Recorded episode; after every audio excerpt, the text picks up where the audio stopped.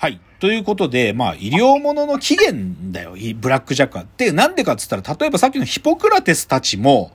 ブラックジャックのコマがそのまま出てくるんだから、映画の中に。え、どういうこと？どういうこと？なんか、コマ？が、そう、ブラックジャックの中の一つ、ワンシ、なんか一個の作品のコマがそのまま出てくるんだよ。再現シーンみたいな？違う違う。コマで。ああ、もう漫画そのものが。そうそうそう。医者とはこういう存在だってことを語らせるシーンがあって、そこにコマがそのまま出てくるのよ。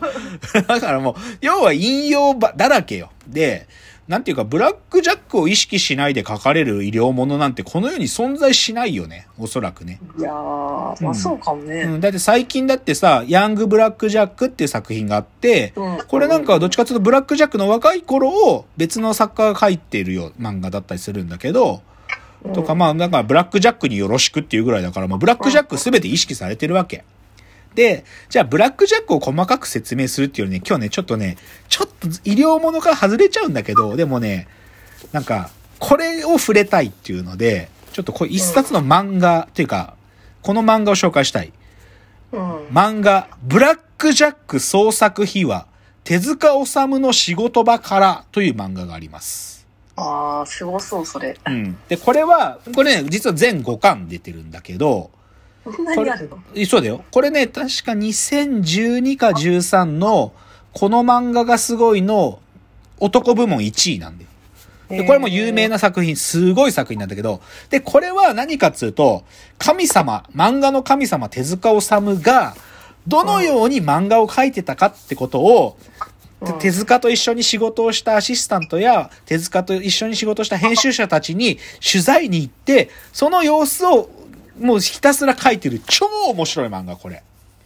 で、まあ、ブラックジャックだけを描いてたわけじゃなくて、いろいろ手塚は漫画を描くってことに対してどう向き合ってたかってことが、超面白く書かれるわけよ。でうん、結論言うとね、この漫画読むと、手塚治虫って男は恐ろしい男だなって思うよ。いやいや、すごい仕事してたとかね。常な仕事量。まあやっぱ、まあうん一つね、その、この一巻で最初どういう風に書かれ始めるかっていうと、手塚先生がね、その、1970年ぐらいの頃がか、この、まず始まりなんだけど、70年頃、1970年ぐらいって、手塚先生って、まあ漫画のヒット作が途切れちゃった時期なのね、一回。で、かつ、彼はアニメで虫プロっていうさ、自分のプロダクションを作ってアニメ制作をやってきたけど、そのうんアニメも経営的に大失敗して、虫プロが倒産する時期なの。で、その時に、その懇意にしていた、その出版社の方から、い先生一作書いてみませんかって言われて書いたのが、復活を期して書いた漫画がブラックジャックなんだよ。へーそう。だからある意味手塚はもう終わりかもってみんなが思ってた時に、天才の復活ののろしを上げた作品がブラックジャックだったわけ。めちゃくちゃすごいです、そう。だからブラックジャックって最初ね、たった4回しか書く予定なかったのよ。4回だけ、あそう。たった4回だけ書いて、ちょっと、いや、か書いてくださいって、ある意味、んなんかこう、ちょっと、に、なんていうのかな。ちょっとね、書いてみませんかってち、ちっちゃい仕事だったんだけど手塚は、もう医学本、あもう一回買い直してきて読んで、そこに魂込めたら、一発目から大反響で、超面白いってなったっていうのがブラックジャックなんだよ。へえ。そうてか、ブラックジャックって、なんか、もうほ、その名前もた単純に手塚治虫が考えたの？そうだよ。なもうすごすぎるね。なんか、もう実在の人物かのようになんか、歴史上の人みたいな感じになってないだって、手ずブラックジャックって日本名っていうか、ちゃんとした名前、狭間九郎だからね。く、九郎、九郎をただ英語読みしてブラックジャックって読んでるだけだもん。だからブラックジャックなんですよ。だから、まあ、ある意味、ブラックジャックっていうのは手塚治虫が苦境の時代に、もう再起を期して書いた漫画なんだよね。でそのことがすごい丁寧に、かつ面白く書かれてるのが、このブラックジャック創作秘話。手塚治虫の仕事は、これ超面白い。で、まあこれ見てさっきも言った通り、手塚治虫が恐ろしい男だなってわかるのは、とにかくね、結局ね、手塚治虫は神様だって言われてるけど、うん、神様って言われてる手塚が、誰よりも漫画を描いてたわけ。もう、もう、なんていうかな、ランニングシャツ一枚になって汗だくになりながら机に向かってひたすら漫画を描く手塚なんだよ。もう。で、で、で、この中でね、僕一番震えた話がね、なんか、石森、まあ、当時は石森章太郎だけど、石森章太郎と手塚の合作で、合計200ページの合作漫画を描くっていう、その、それが、ま、てか、手塚同時進行でたくさん漫画描かなきゃいけないからうん、で、その別、他誌で、手塚は100ページの分担で書く漫画を描いてて、だけど、あの、5日後に、もう締め切りだからどうすんだって時があったんで。で、100ページ書いてるうち、55ページまで書くのに2日かかってると。もうこのままのペースでいったら、次のブラックジャックの新作間に合わないと。締め切りに間に合わないって時があるんだって。で、今50ページまでで、あと何日かかるっつって、残り50ページで2日はかかりますっつったら、その編集長壁村さんって人が、やめさせろっていう 今すぐそっちの漫画を書くのやめさせて、ブラックジャックを書かせろって言われ、指示が出るんだけど、編集者そんな言うんだけどさ、無理ですよっつって、止められるわけ。で、やばい、もう無理だ。今週絶対もう締め切りに間に合わないって言ってる時に手塚がその100ページの仕事を終えた後に、じゃあ打ち合わせ始めましょうっていう始めるわけよ。もうクタクタなんだよ、手塚は。100ページ書いた直後だから。だけどそこで手塚が、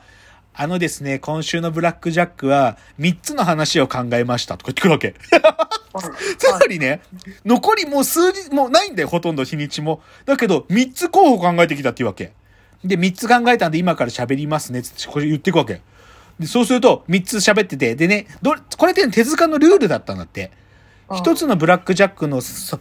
なんか話考えるときに3つ候補考えてきて、編集者と話して、一番面白いって編集者が言うものを書いてくって決めてたんだって。で、それでね、3つ考えて、どれが一番いいと思いますかって聞くんだって、手塚が。そうすると、編集者が、どうしてもそう追い込まれてるから、早く上がるものはどれですかって言っちゃったんだって。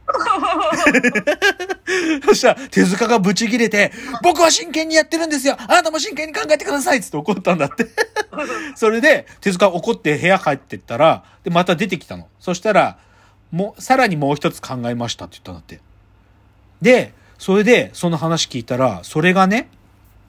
虚像ってさ、もうこれ実際、実際出版された話なんだけど、虚像って言って、手塚が同窓会に出席して、同窓会に出席した時に自分たちの先生、学校の先生がいて、で、それは手塚、その、ブラックジャックもあ親身に相談に乗ってくれたいい先生だったんだけど、でも実はその先生が教員免許を持ってなかったっていう、でもうん。傑作中の傑作の話が、そのたった100ページ書いて残り1日半でこれを書いたっていう話が出てくるわけ。で、しかもそれは出版社が早く上がるものっていう、チョンボをやっちゃった後に、手塚がまた出てきてもう一個考えましたっつって。それぐらいすごいのよ、手塚は。だそういう、そう、だってその作品の量がおかしいですもんね。おかしい。異常だよ。手塚のもう作品量異常だし。うんからその他の人と比べられないぐらいそうそうあるもんね。だから、その医療物の起源であるブラックジャックっつうのは、そういう中で生まれてきたっていうのが、超わかるのがこのブラックジャック創作秘話なんで、まあこれ一回ドラマにもなっててさ、これ2013年に、あの、関西テレビ制作で、草薙剛がなぜか手塚で、で、名物編集長が佐藤浩一でっていうのが一回あったんだけど、これあんま良くなかったんだよな。だから、ま、僕は、そう、漫画をおすすめします。すっごい面白いから。ブラックジャック創作秘話。なので、それは、まあ、起源としての、ま、あの、医療物の起源は、やっぱり、神様手塚治虫から生まれたっていう話ね。で、いやー、すごいな。はいうんで、最後はね、だけどさ、ちょっとここまで、どうしてもなんか医療物、医療物って言ってくるとさ、やっぱり、命を救うためにすごい医者が、すごいっていうかさ、まあ、ブラックジャックは一、まあ、すごいだけっていうわけじゃなくてさ、少しこう、ダークサイドも持ってる存在だけどさ、でもうん、医者としての何、ある種の使命感や倫理観を持ち合わせた存在として、医者が出てきて、その医者が患者を救ったり、もしくは救えなかったりっていうのがさ、そういうのが入ってる医療ものが、まあ、ほとんどじゃん。なんだけど、僕はね、そういう医療ものは正直言うと飽きてます。ぶっちゃけ。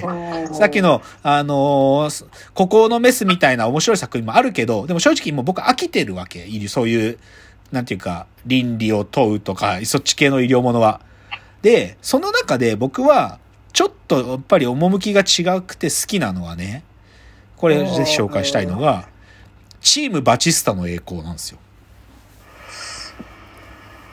なんかすごい小説が売れましたけど、ごめんなさい、内容はよくわかんあ、ない。知らない。まあ、チームバチスタの栄光はね、実は医療物の皮をかぶったミステリー作品なんですよ。あ、ミステリー作品なんですそうなんです。殺人が起こるんですよ。これは。もうミステリー作品なの。で、だから、ある意味、ここの話っていうのは、そういう倫理観がどうだとか、なんかそういうような医者が中心なわけじゃなくて、病院で殺人事件が起きていると。その謎を解いていくっていう意味で、もうちょっと医療物の中でもちょっと明らかに違う。だからそういうふうに医療物ってってくくることが、ちょっと、なんか、該当しない作品っていう意味で、僕は好きなの。チームバチスタの栄光。だからちょっと今日残りの時間をこのチームバチスタの栄光の特に映画に絞ってお話ししたいんで、ちょっとこのチームバチスタの栄光を残りの時間ご紹介したいと思います。はい。ちなみに、このチームバチスタの栄光、もともとは、その、みの、あ、吉峰さんが言うように、小説で、海藤健さんっていう、この方もお医者さんなんだよ、実は。普通のあ日毎日のお仕事はお医者さんをやりながら、でもこの医者、自分の医者っていうバックグラウンドを活かしたミステリーを書こうっつって小説書いた。それがすごい2000、なそうそう、2006年に出たチームバチスタの栄光なんで、だそうだ、これ、このミステリーがすごいの大賞も受賞してるからね。すごい。じゃあ、それのちょっと映画の話を次のチャプターでしたいと思います。では、次です。